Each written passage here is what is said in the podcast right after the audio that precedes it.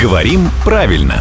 Здравствуйте, Володя. Доброе утро. Кто о чем? А лысые о бритве. Я, значит, сделав там определенную работу, пишу. Работа была не закончена в срок по причине того-то, а потом и зас- застрял. Работа была не закончена или работа не была закончена в срок, потому что где не воткнуть, чтобы стало понятно, что действительно были на то причины. А, русский язык отличается свободным порядком слов, а, и у нас нет такой жесткой привязки каких-то слов к строю предложения. Ну, просто иногда контекст меняется от того, куда воткнешь «не». Это правда, да. Но в данном случае чуть лучше будет работа не была закончена.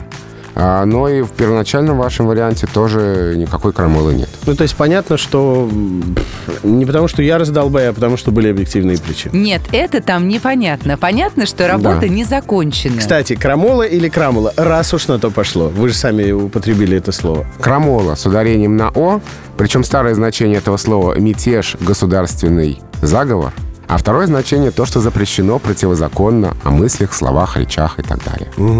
Ничего крамольного мы, в общем-то, тут не Вроде обсуждаем. бы не сказали. Да. Не. Хотя иногда бывает такое ощущение. Вот поэтому слушайте все рубрики «Говорим правильно» с главным редактором «Грамотру» Владимиром Пахомовым.